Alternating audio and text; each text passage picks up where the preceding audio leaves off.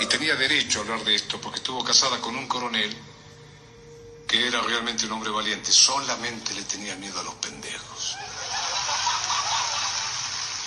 Un día le pregunté por qué y me dijo porque son muchos. No hay forma de cubrir semejante frente.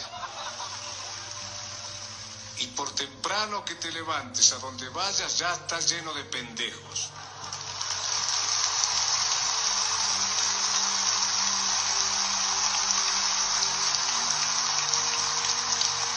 Son peligrosos porque al ser mayoría eligen hasta el presidente.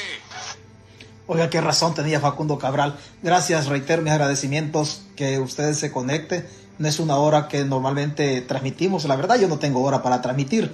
Pero hoy estamos, hoy estamos por acá este, conectados y, y agradeciéndole